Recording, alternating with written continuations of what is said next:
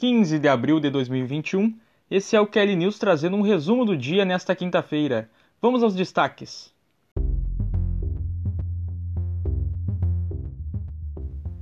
Após cinco anos, Renato Portaluppi deixa o comando técnico do Grêmio. Tyson consegue liberação na Ucrânia e está chegando ao Internacional. E Cruzeiro anuncia a contratação do colombiano Jason Guzman.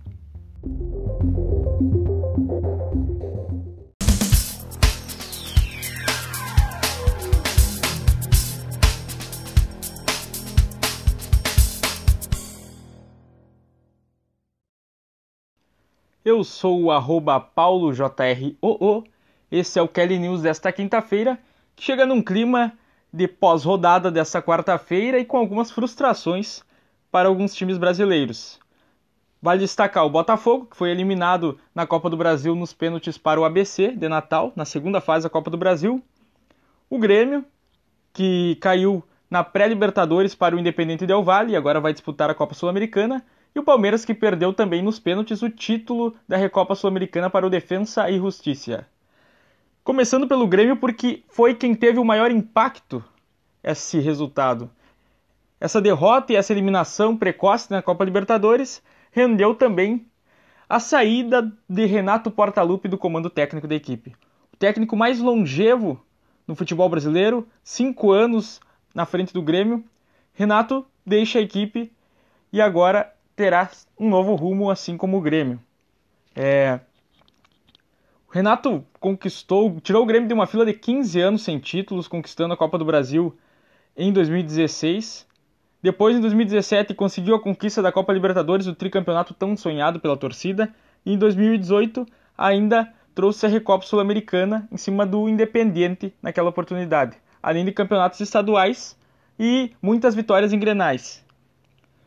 O que eu vejo, e conversando até com muitos amigos gremistas, é de que já havia assim um sentimento de que o Renato se sustentava por essas conquistas regionais. Esses campeonatos estaduais e essas vitórias em grenais eram o que o mantinham no cargo. Não em si o desempenho da equipe em campo e nem mesmo os resultados que já pareciam trazer um, decepções há algum tempo. Vale destacar que o Grêmio, em 2018, toma 5 a 0 do Flamengo é, na semifinal da Copa Libertadores, então uma eliminação com um vexame. No ano passado, caiu da Libertadores também com uma goleada para o Santos e agora cai na pré-Libertadores para o Independente Del Valle. Então, tudo isso ainda não vinha tão à tona com uma saída do Renato, muito em função desses resultados é, regionais. O que nem mesmo o Grenal, foi, aliás, o último jogo que o Renato esteve na Casa Mata, gremista, já que o técnico estava com Covid-19 e não, não esteve é, em campo nessas duas partidas da pré-Libertadores. Então ele se despede do Grêmio de certa forma com uma vitória em Grenal, mas com uma eliminação na Copa Libertadores. Nem isso foi capaz de manter o Renato. O, o que se ventila é que houve de fato um consenso entre ele e a direção dessa saída, mas que de certa forma é é bem contraditório, porque o Renato renovou faz um mês. Em março, Grêmio e Renato acertaram por, com um contrato até o final da temporada. Então, como as coisas mudaram tão, tão cedo? Essa mudança passa definitivamente pelo resultado na pré-Libertadores. É isso que faz com que o Renato tenha saído. Então, é, foi esse resultado.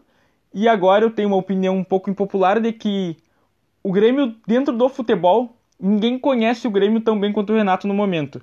E eu não sei se em 2021 o Grêmio terá tempo de recuperar isso. Porque o Grêmio tem uma, uma gestão é, em questão financeira, assim, que é até modelo para outros clubes, como o presidente Romildo Bolzan. Mas o futebol não tem uma pessoa forte no futebol ali ao longo desses cinco anos que acompanhou o Renato. Houve mudanças ali de cargo. Atualmente o vice-presidente de futebol é o Cláudio Oderich, que inclusive veio na quarta-feira, logo após o jogo, e deu uma declaração que foi o primeiro indício de que poderia haver essa mudança de comando técnico, quando ele disse que tudo tinha começo, meio e fim, e abriu a possibilidade de uma mudança. Mas eu não sei se o Grêmio vai ter tempo de rever toda essa metodologia para grandes conquistas ainda nessa temporada. Então, o Grêmio já começa no mercado aí a buscar um novo treinador. Ainda há muitas especulações e quando a gente tiver alguma certeza e algum nome mais forte, traremos aqui também no Kelly News. no rival do Grêmio, o Internacional, que venceu nessa quarta-feira por 6 a 1 o Aimoré no Campeonato Gaúcho. Só notícias boas, inclusive, porque o clube que já ansiava algum tempo pelo retorno do, Tyson, uma cria do, do, do Internacional, que estava na Ucrânia desde 2010, conseguiu sua liberação e rescindiu o contrato com o Shakhtar Donetsk. Agora o Inter corre para conseguir inscrever o Tyson ainda na fase de grupos da Libertadores, porque ele tem que estar no bid até sexta-feira às 18 horas para que dê tempo de inscrever o Tyson ainda nessa fase da Libertadores. Mas de fato o Tyson já já está tudo certo, está chegando ao Internacional, deixa o Shakhtar. É, aliás, Tyson que se tornou ídolo do Shakhtar e por isso uma resistência tão forte do clube lá em liberar. O Tyson chega ao Inter e é um grande reforço para essa temporada. Para falar um pouquinho mais sobre Tyson, eu convido aqui um grande amigo e nosso colunista colorado, Matheus Bauer, para, de uma forma até com poesia, já que ele é um poeta, trazer o qual é o sentimento do torcedor colorado com essa chegada do Tyson. Fala, Matheus! O impossível vira provável e o provável se concretiza.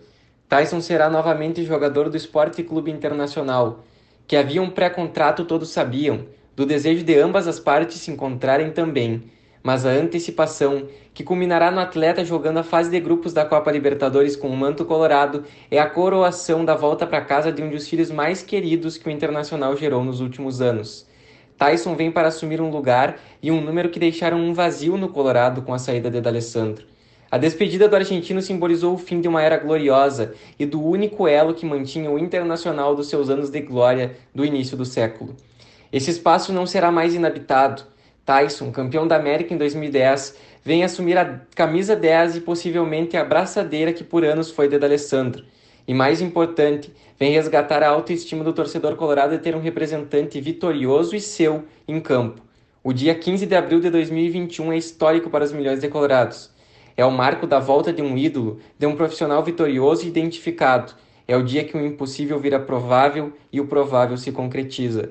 Bem-vindo de volta ao teu lugar no mundo, Tyson.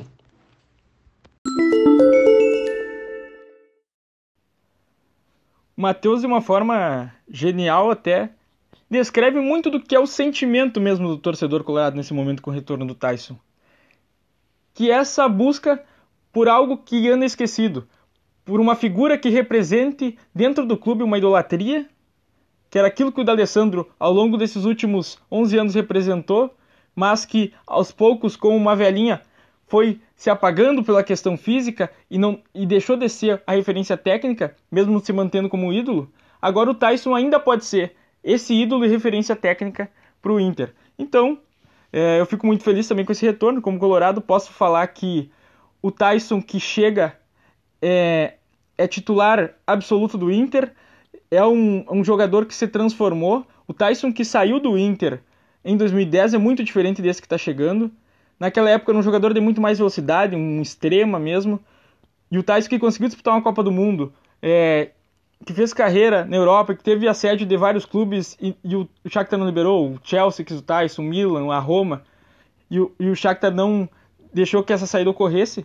O Tyson ele chega de uma forma como um jogador muito mais técnico, muito mais inteligente e ainda com potencial físico de velocidade. Então, um jogador muito completo, Tyson que pode jogar tanto na meia quanto nas extremas. Muito ansioso para ver como ele vai aparecer na equipe do Inter muito em breve. Só fico com o sentimento de que, de que tudo isso não atrapalhe esse início, porque o Tyson foi afastado do, do time principal do Shakhtar lá por esse desentendimento, já que ele não quis renovar.